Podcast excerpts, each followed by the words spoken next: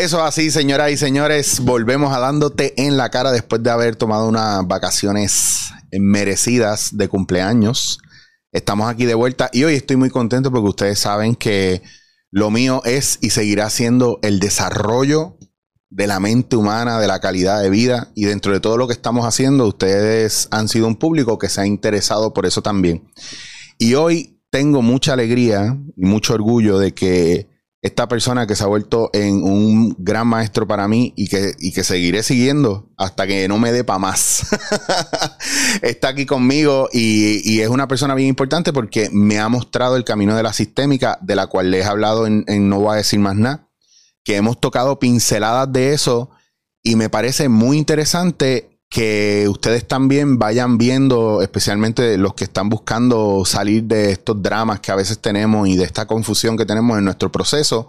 Y cuando le hablo de sistemas, y cuando le hablo de jerarquías, y cuando hablo de la familia y todo eso, eh, es algo que ustedes me han escrito que les interesa mucho y que quieren indagar. Pues mira, hoy es el día, porque tengo conmigo aquí desde Madrid a mi maestro, el señor Ángel de López, el gran maestro de la sistémica. ¿Qué pasa, Ángel? Muy buenas, Eric. Un placer estar aquí contigo. La verdad que es un gusto y para mí un honor que me hayas invitado a tu programa y que podamos aquí conversar un poco y aportar cosas que a la gente le valga como yo digo, para ser más felices y para estar más en paz consigo mismo. Que eso es lo primero que te tengo que decir, que a mí lo que me ha ganado cuando comenzamos, y voy a, voy a hacer un brinco cuántico porque después te voy a pedir que lo expliques en tus palabras, pero identificar mi sistema como yo lo veía cuando comencé el curso y cuando haces la pregunta o pides que volvamos a dibujar nuestro sistema después de terminar el curso, o sea, ya terminando el curso, ha sido muy revelador para mí porque a la verdad que nosotros no, sabemos nada, no entendemos nada y cuando lo entendemos todo claro o lo tenemos mucho más claro, es, es una cosa que te deja liviano, tranquilo y es como, pero ¿y por qué yo me estuve complicando tanto las cosas? y me encanta, así que de verdad, Ángel, te lo agradezco mucho eh, públicamente porque a mí, la, ahora todo para mí es la sistémica, es como ver las letras esas verdes del Matrix, el código binario, eso. y yo digo, yo estoy viendo una cosa que esta gente no está viendo. en esto, Eric, vamos a advertir a la audiencia que yo luego no quiero líos que la sistémica es adictiva. Entonces, una vez te enganchas, no puedes dejarla. Y yo luego no quiero que siempre digo la misma broma, luego no me digan, oye, ¿y ahora qué hago? ¿Y ahora cómo hago esto? A mí me hizo cambiar mi vida, ¿eh? Yo vengo de la arquitectura y la dejé cuando conocí esto, o sea que por eso la advierto. A mí me Pero la verdad que es tan reveladora y tan sana y tan maravillosa que por eso sigo en ella durante muchos años. A mí me sorprendió mucho eso. Eh, si pudieras abundar un poquito en tu trasfondo, porque a mí me, sorprendió el cambio radical de arquitectura a sistémica. Si le pudieras explicar un poco a, a la gente que nos está viendo eso. Lo hago rápido para que no sea, pero ¿por qué? Yo estaba en el mundo de la arquitectura porque a mí lo que más me gustan son los seres humanos, ¿vale? Entonces me encantaba construir casas o edificios para que estuvieran allí. El segundo gran reto que tuve cuando empecé la arquitectura, que yo no era consciente, es que cuando tú ibas a las obras, claro, y tenías para construir, pues te relacionabas con todo tipo de personas. Y yo no entendía por qué los equipos no se llevaban bien. Pero bueno, ahí tuve mi guerra, yo ahí lo controlaba. 19 años después de llevar breando con esto y aprendiendo, etcétera, de repente me cae en las manos para mí esto de la sistémica y me enseña cuáles son las bases de las relaciones humanas. Oye, yo lo empiezo a aplicar en mi empresa y en mi equipo y mi empresa dos años más tarde facturaba un 400%. Pero yo no lo quería así, yo lo que quería es que la gente estuviera cada día más contento y eso fue lo que hizo, subir la facturación. La gente ya estaba encantada, motivada, los equipos se ayudaban unos a otros, etc. Eso fue lo que a mí me cambió. Pero qué curioso, a medida que eso veía que me funcionaba, las ganas por la arquitectura se me iban para abajo y dije, bueno, decididamente, me voy de aquí porque lo que me gusta más es esto otro. Y aquí estoy, que ya llevo otros 16 años metido en ello. Y me sorprende mucho el hecho de que tienes una legión de gente que te quiere un montón y que habla bien brutal de ti y no son gente solamente nueva, o sea, hay gente que lleva muchos años contigo prácticamente casi desde tus comienzos y que ha sido bien impactada por la sistémica y las dinámicas que se hacen de grupo, permíteme adelantar, que son muy de, de, compartir y sostenerse, pero me encanta mucho tú como profesor, como maestro, la manera en la que te desenvuelves con nosotros, porque todo el mundo odia los grupos de WhatsApp en estos días. Y nuestra clase tiene un grupo de WhatsApp y tú fomentas el que la gente escriba cosas de la clase y que los compañeros comenten antes de tú traer tu visión o tu trabajo como maestro. Y eso a mí yo lo flipo, a mí me vuela la cabeza porque es como todo el mundo está trayendo las ideas y todo el mundo es el único grupo de WhatsApp que yo conozco que va a eso. A ver, yo aprendí una cosa. Si alguien hace solo una pregunta y esperas a que el profesor conteste, pues entonces no aprendo casi. Pero si yo tengo que contestar a la pregunta de mi compañero, primero voy a decir me tengo que pringar. Segundo, tengo que pensar. Y tercero, a lo que yo he puesto, si luego el profesor me añade algo, ahí es cuando realmente aprendo. Hmm. Por eso este sistema, a ver, yo soy muy sistémico. ¿Qué ayuda mejor al sistema? Y eso es lo que hago. Y si no, esto pruebo otra vez. Pero claro, cuando yo aprendí la sistémica de base, dije, es que esto debería estar, voy a decir, en la piel de todo el mundo por las facilidades, las ventajas y los beneficios que produce. Pues entonces ahora aprovecho y voy directo a preguntarte en tus palabras y con lo que tú llevas enseñando, ¿qué es la sistémica y realmente para qué sirve? Pues mira, la sistémica no es nada más que un cambio de paradigma de ver las relaciones humanas. Además, esto nace de una manera empírica, ¿vale? Y viene en un principio la sistémica que yo aplico eh, de la mano de Bert Hellinger y sus famosas constelaciones, que no voy a entrar en la parte esotérica en la que la mm. gente le puede gustar o no, que tendríamos para otro programa. Pero sí voy a hablar de lo que él descubre y se ha probado constantemente de qué ayuda en las relaciones humanas y qué no ayuda. Entonces, la sistémica que es un conjunto de leyes o de normas que cuando las aplicas va a favor de la relación de las personas en los sistemas y cuando no las aplicas, lo que hace es desestructurar el sistema. Yo además, la que yo explico y siempre lo diré para que no haya luego líos, yo le llamo la sistémica HS, porque a la sistémica de la Hellinger Ciencia yo le he añadido otras técnicas, voy a decir, holísticas de comportamiento del ser humano para que todavía pueda ser más complementaria esta relación. Pero si lo resumiera es un paradigma de cómo ver las relaciones humanas en las que además, y esto para mí es lo más importante, el que tienes la sartén por el mango de que la relación funcione o no, eres tú. Hay una máxima que se dice en la parte sistémica que es, ¿qué puedo cambiar yo, aunque el otro no cambie, para que la relación mejore? Y dicho así, parece que, bueno, ¿por qué voy a cambiar yo y no el otro? Y yo lo explico muy sencillo. Si tú puedes cambiar algo, aunque el otro no cambie, que esto mejore, la felicidad y las riendas de tu vida las tienes tú. Ahora bien, si para que tú seas feliz necesitas que la otra persona modifique algo de su carácter, de su forma de tratarte o de su forma de relacionarte, voy a decir, tu felicidad va abocada a lo mejor al fracaso cuando el otro no cambia. Cuando a mí esto me lo explicaron, también estuve reacio. Pero cuando lo he ido practicando y viendo que así yo puedo ser el dueño de que cuando yo quiero tengo más felicidad, cuando yo quiero me lo llevo mejor, y no hay que cambiar mucho, solo hay que cambiar a veces pequeños, pequeños conceptos, que son los que os explico en clase y de los que tú ya sabes unos cuantos. A mí me encanta porque que yo sé que la gente que está viendo esto y escuchando esto va a decir, especialmente los, los puertorriqueños, nosotros somos muy de buscar eh, responsables, pero no de responsabilizarnos. Y eso pasa mucho porque siempre estamos mirando para afuera y es una pelea que yo tengo y yo me sentía loco o me sentía, yo dije, yo no soy de este planeta hasta que descubrí la sistémica porque muchas cosas de las que tú traías, yo, yo hice, ¡Ah! por fin, alguien alguien me acaba de aclarar que no estoy mal.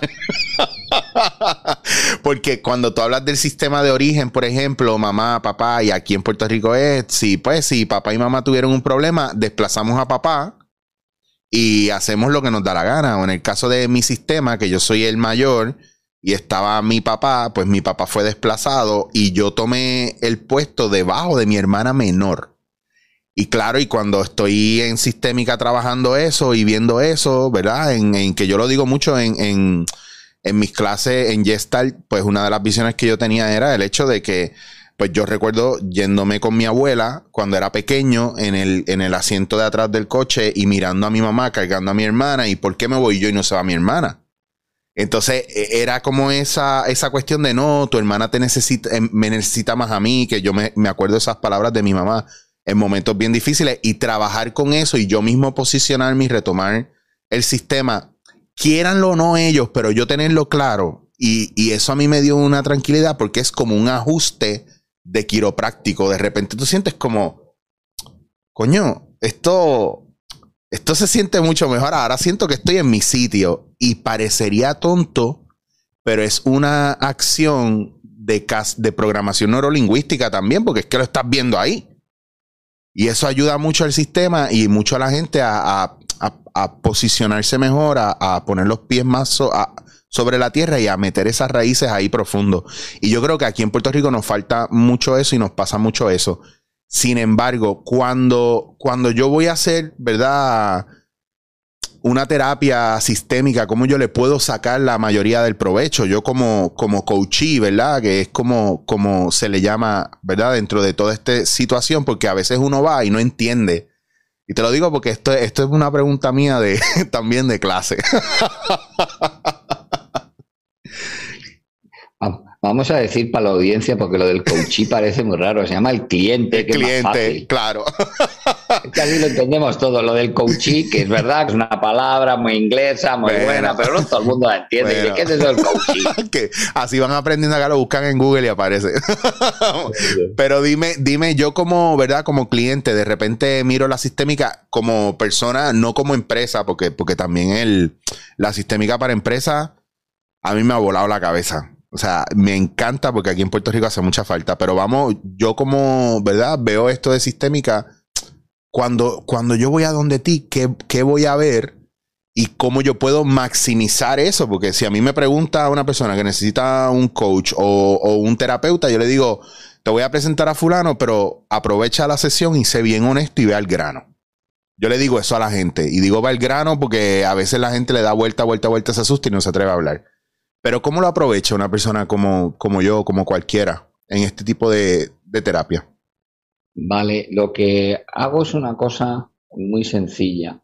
Yo en primer lugar mando un cuestionario para que la persona enfoque cuál es el asunto, ¿vale? El que quiera en cada caso. Y luego con la sesión lo que hago es que podamos ir al centro del problema, quitando, como yo digo, la maleza para que realmente podamos atacar el árbol. Voy a poner un ejemplo práctico que puede ayudar mucho. A veces yo quiero solucionar la relación con mi pareja o quiero solucionar la relación con mi hijo. Pero a veces estamos metiendo en ese saco o en ese sistema, como diríamos nosotros, a personas eh, de otro sitio, de mi sistema de origen, de mi sistema de amigos, de mi sistema laboral. Entonces, lo primero que hace falta saber es cuál es realmente el problema. Y una de las cosas que más le gusta a la gente, que trabajo mucho sobre ello, es, vale, si me tuvieras que resumir en una frase el problema, ¿cómo lo harías? Y ahí empieza el primer problema, porque a veces te dice la gente, una frase, es que yo te tengo que contar un montón de cosas. Digo, lo que me estás contando no es lo importante, porque cuando alguien tiene un tema importante, lo puede resumir en una frase pero voy a dar pautas para otras personas. Y si dices, y si la frase no la tengo clara, digo, pues dime palabras importantes. Voy a poner mi pareja, bien, mi hijo, bien, el carácter de no sé quién, vale, em, el, enfado que me produce, vale. Y entonces cuando me da cinco o seis palabras, le digo, vale, ahora ármame una frase con, esa, con esas palabras. Porque no es lo mismo decir con estas palabras, por ejemplo, no puedo ver a mi hijo enfadado con el carácter de mi pareja que mi carácter está influyendo en el enfado que tengo con mi pareja y con mi hijo. Por eso cuando armo la frase es cuando le pongo, voy a decir así, a una flecha la punta.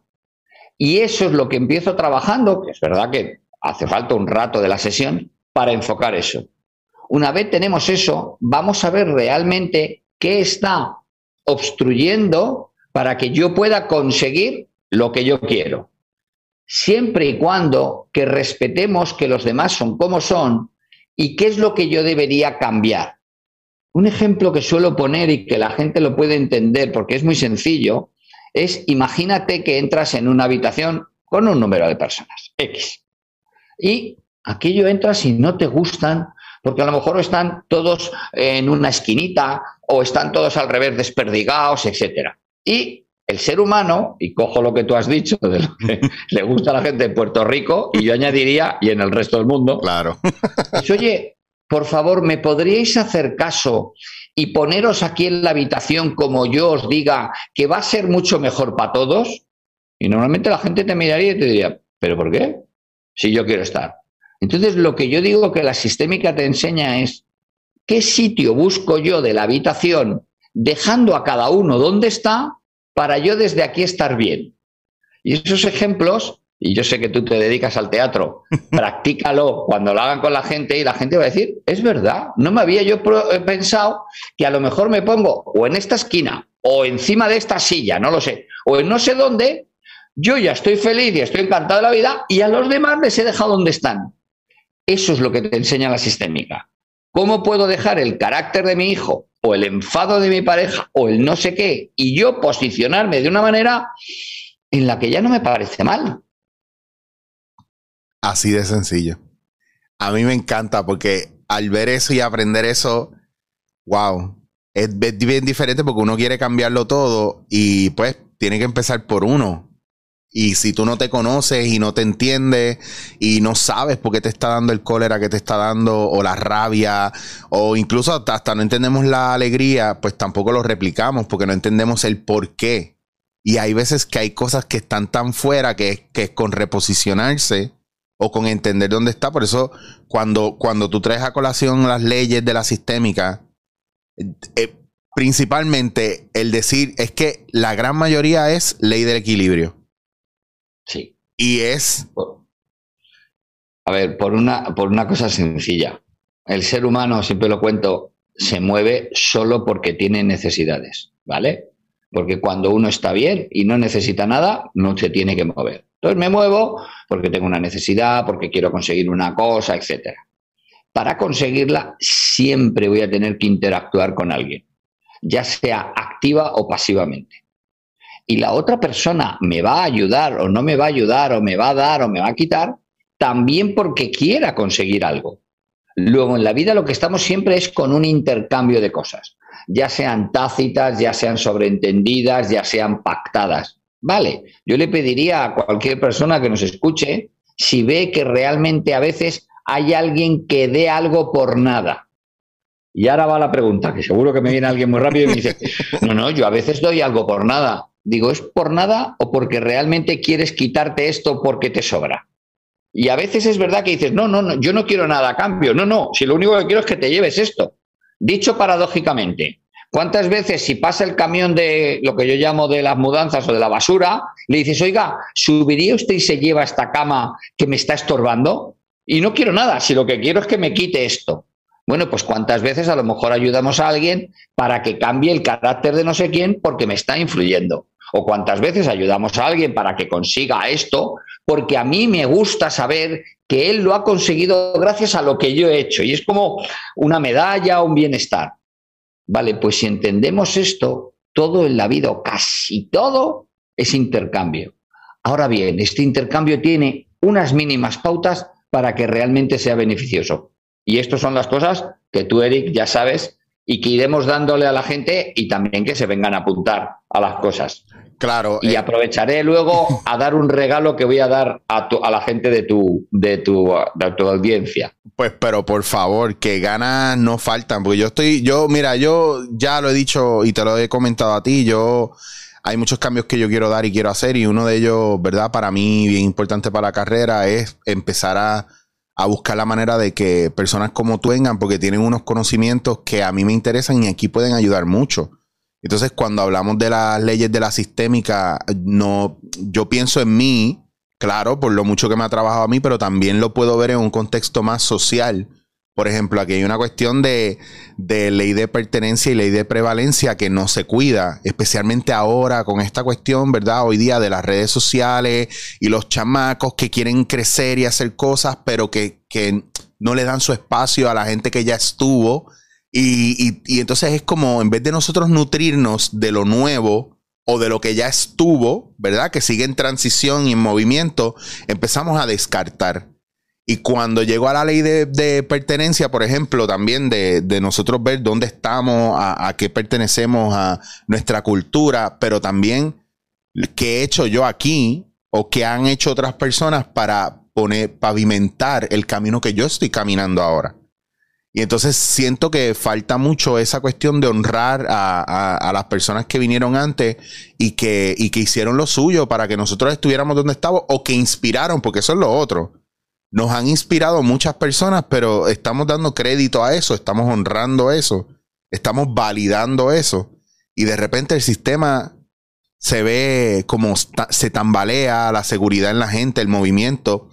Y eso es algo de la sistémica que me, me encanta y lo amo porque pone las cosas en su sitio.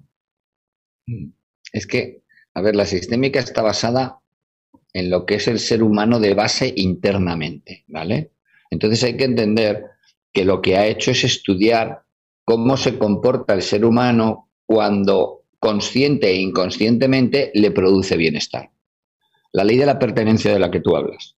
Los seres humanos necesitamos pertenecer a sistemas porque por nuestra forma de crearnos somos una especie que cuando nos paren, nacemos, si alguien no nos acoge, moriríamos. Mm. Voy a decir, un caballo nace se mueve más o menos y puede moverse para buscar comida. Una rana nace y se va corriendo al agua, papá, y, nace. Pero el ser humano se quedaría ahí.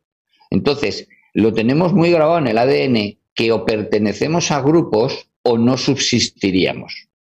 Ahora bien, hay veces que nos creemos que una vez yo ya puedo un poquito, que yo ya me valgo. ¿Y qué es lo que pasa? Es como, pongo ejemplos de muchos tipos. Eh, ¿Qué le pasa a un niño que acabe de aprender a conducir y le dejas un coche de Fórmula 1?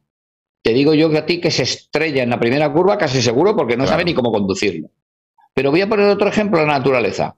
¿Qué pasa a un árbol cuando crece demasiado rápido?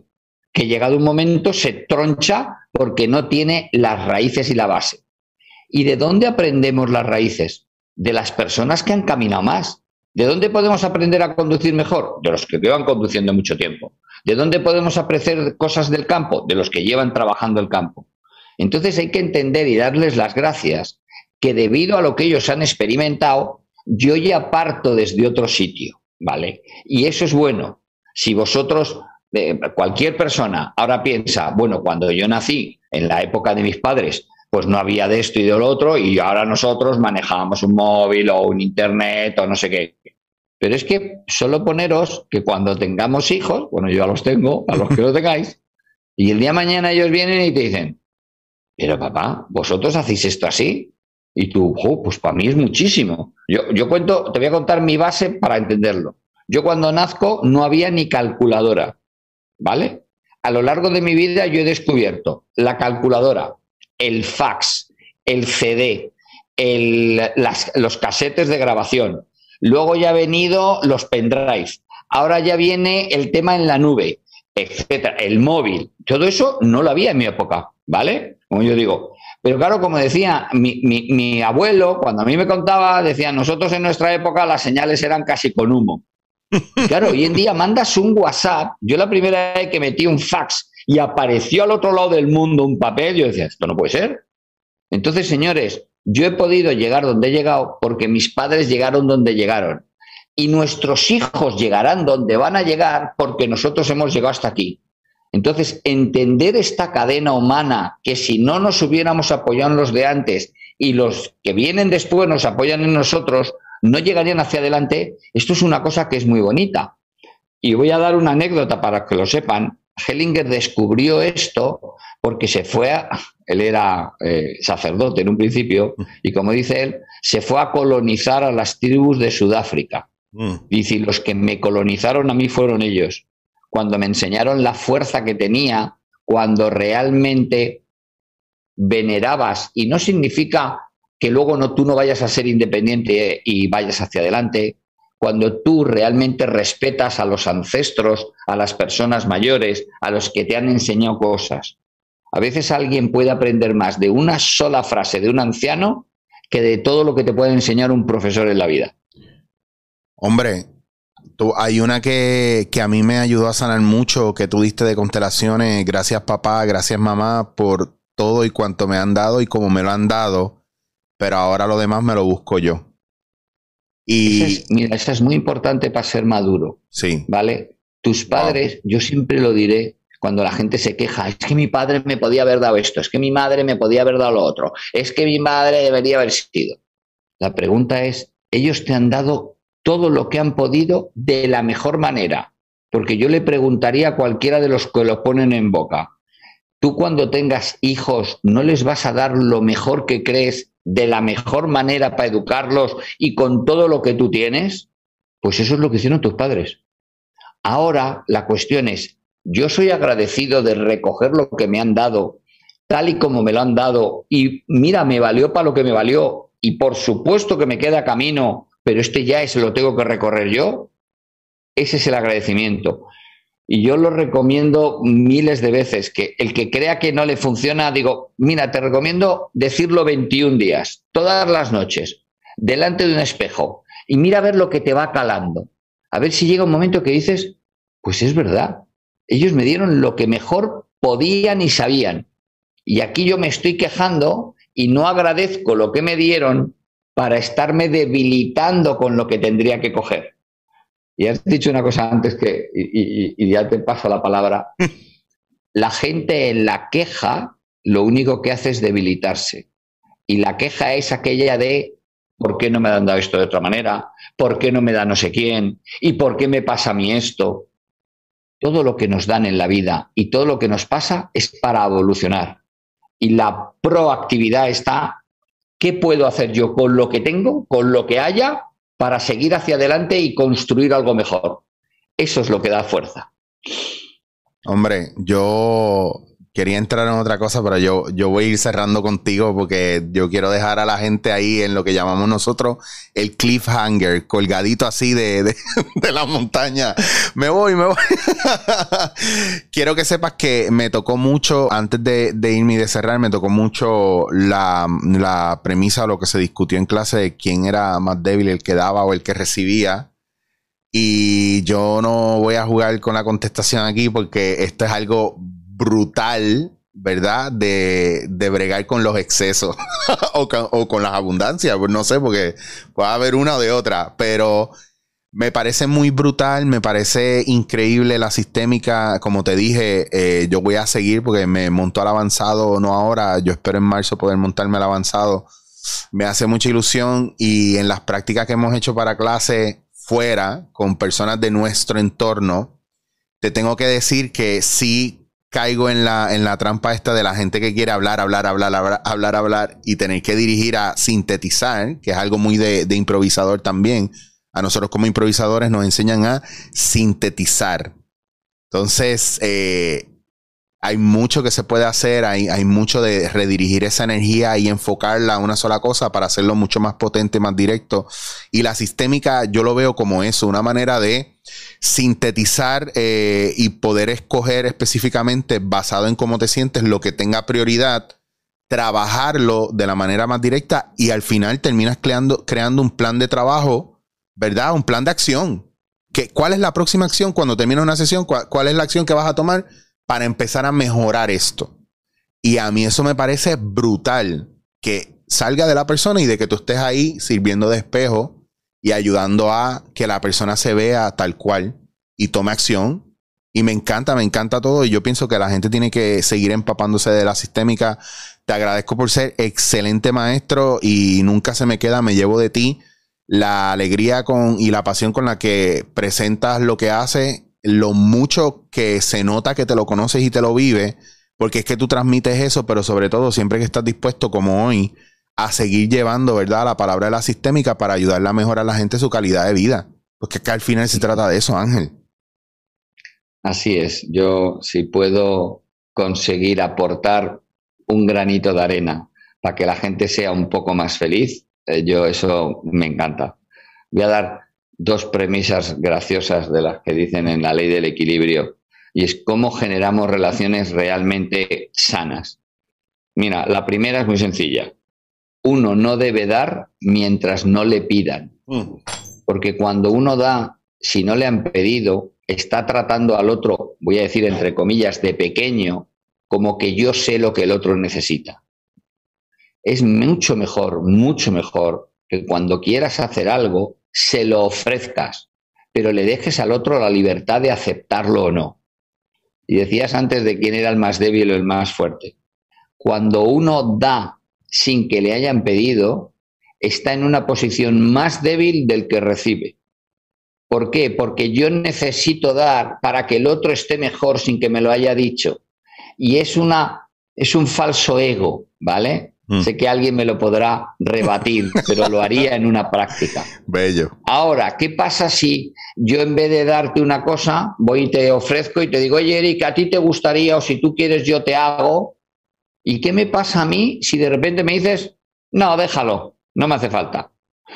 Yo me voy, aunque no lo voy a demostrar, enfadado como diciendo, vaya, o sea, que encima que le he ofrecido esto, que además yo sé que le va a valer, no me lo apetece.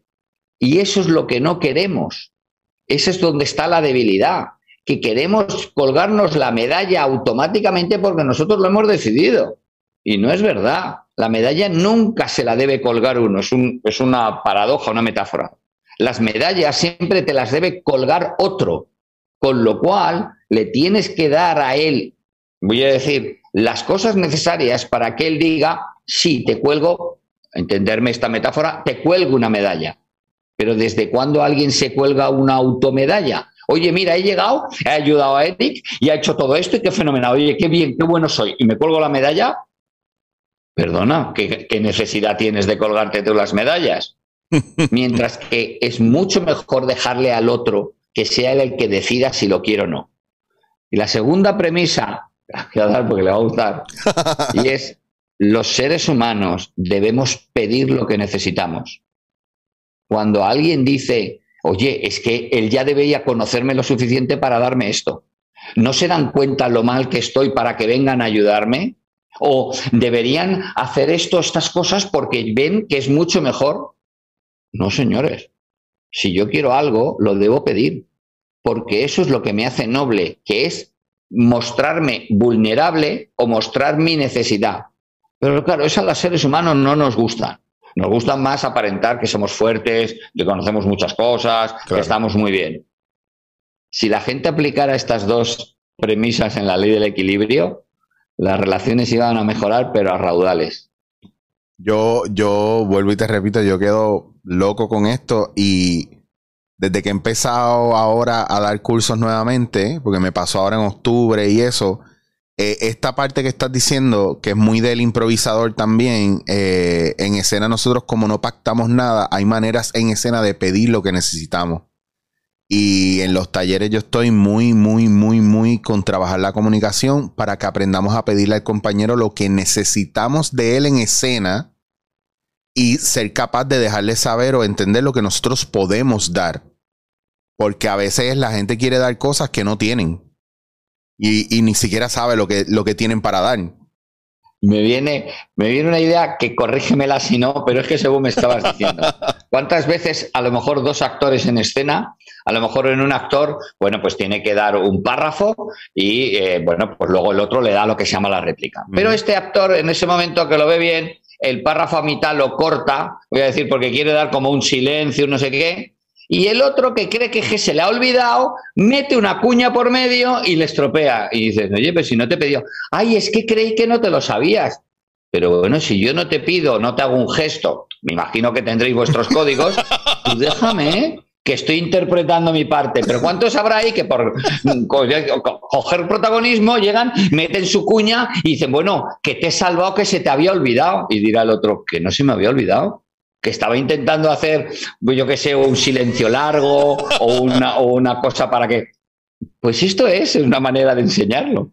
Claro, hay que, estar presente, estar en la hora y no se van a olvidar los cerebros. Sí. Eso para mí es importante. Y eso es de clase también. Bueno, Ángel, es que no, si fuera por mí, seis horas, pero te voy a dejar ir tranquilo. Eh, y me dijiste, me prometiste algo para la gente que nos está viendo, porque esas cosas a mí no se me olvidan. Soy puertorriqueño. Haces bien, ¿ves? Yo lo he ofrecido y estaba esperando a que lo recogieras. Como me lo recoges, ahora lo doy. A ver, lo que ofrezco es que el próximo día 25, la semana que viene, doy una masterclass de tres horas desde las 6 de la tarde hora de España, bueno, más o menos desde la que hemos empezado, media hora antes, y durante tres horas, ¿vale? Que en España, digamos, la tenemos valorada en 250 euros, pero a todas las personas que nos están escuchando lo vamos a dar gratuita. El enlace, ¿vale? Aparte de que tú lo puedas poner, está en mi Instagram, ¿vale? Si entran en mi Instagram, Ángel de Lope, arriba está el enlace y se pueden apuntar gratuitamente, ¿vale? Y esto quiero darlo para que la gente pueda tener tres horas de sistémica, que además haré una práctica en vivo para que vean todos cómo se hace el coaching sistémico y haré un ejercicio práctico para todos los que, digamos, allí estén de cómo descubrir necesidades y cómo intercambiar necesidades. Bueno, es una, es una masterclass que hago muy amena para introductoria y que en ese sentido todas las personas que vean este programa podrán obtener gratuitamente la entrada a esa masterclass. Pues yo creo que yo la quiero aprovechar también, así que para los que están aquí, que están viendo, eh, cuando Ángel dice a las seis en España, es una de la tarde en Puerto Rico, hubo cambio de horario, entonces son cinco horas de diferencia. Una de la tarde es una buena hora. Me sorprende que sean tres horas, que esté regalando tres horas. Tres horas. Tres horas de masterclass y eso es igual, es mucho. Ahí tienes mucho material para cubrir. Así que me gusta mucho y qué bueno que haya una presentación formal de, de la práctica ¿verdad? De, de, de la que lo vean allí en vivo y que vean cómo alguien, que además la práctica la haré de cualquiera de las personas que estén allí, hago una especie de sorteo y le puede caer a cualquier persona puertorriqueño o de cualquier otro país y veréis cómo se puede resolver un asunto que traigan en ese momento sin preparar y que lo puedan resolver. Bueno, este en idioma del boricua es no solamente le están invitando a la taquilla para ir a ver el show, le están diciendo que, le, que dentro del show usted podría participar en resolver algo que a lo mejor en ese momento usted lo tiene muy, muy, muy agarrado y el conocimiento sobre uno mismo es bien importante porque te ayuda a ganar un, poco más, ¿verdad?, de visión de cómo resolver las cosas por ti mismo y asumir responsabilidad. Y eso es muy de la sistémica. Y Ángel, de verdad, me voy súper contento y agradecido por tu tiempo. Estamos en diferencia de horario y sin embargo estás aquí conmigo y te lo agradezco mucho. Espero no haberte estropeado, ¿verdad? La siesta longeva. No, ya no.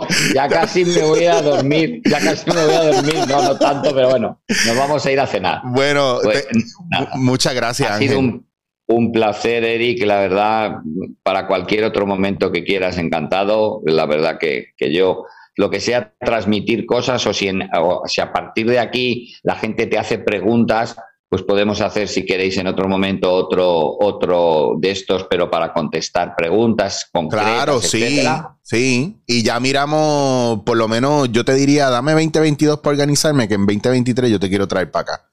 Así que eso sería brutal también. Así que muchas gracias nuevamente, Ángel. Y te veo en enero, pues te voy a visitar en Madrid para darte un abrazo como, como Dios manda.